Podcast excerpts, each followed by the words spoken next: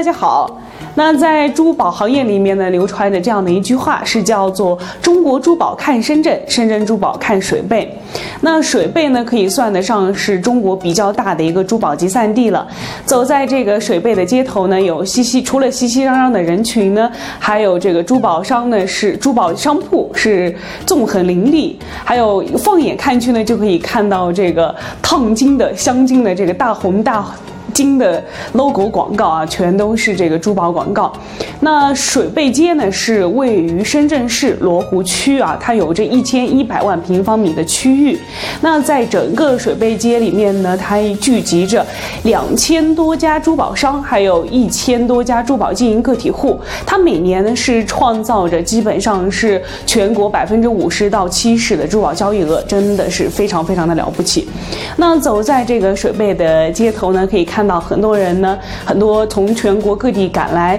呃，挑选商品的珠宝商啊，他们都基本上都是拉着行李，拎着袋子，他们都会在这里挑选这个最时尚，然后最新款的珠宝玉石首饰，然后在。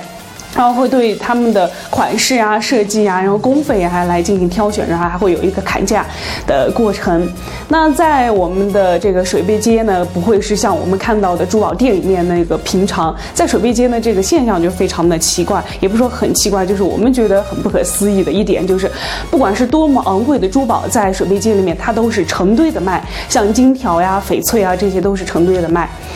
那呃，很多人都可能会来疑问这个安保问题呢，这个完全不用担心，在我们这个水贝街的珠宝城里面啊，对，是珠宝城里面，它基本上就每个二十米就有一个摄像头，还会有不停的走来走去巡逻的安保小哥啊。对了，是安保小哥。那据说呢，是我们这些安保小哥呢，他基本上一个星期就要换一双鞋，他们对鞋子的磨损非常大。为什么呢？他们因为每天都要运送很大很多。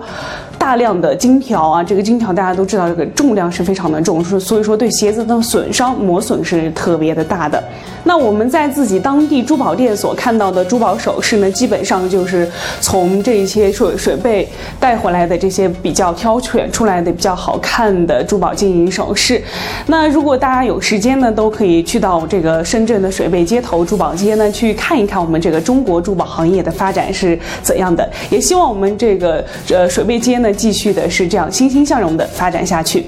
好了，今天的珠宝美美说到这里就结束了，我们下期再见，拜拜。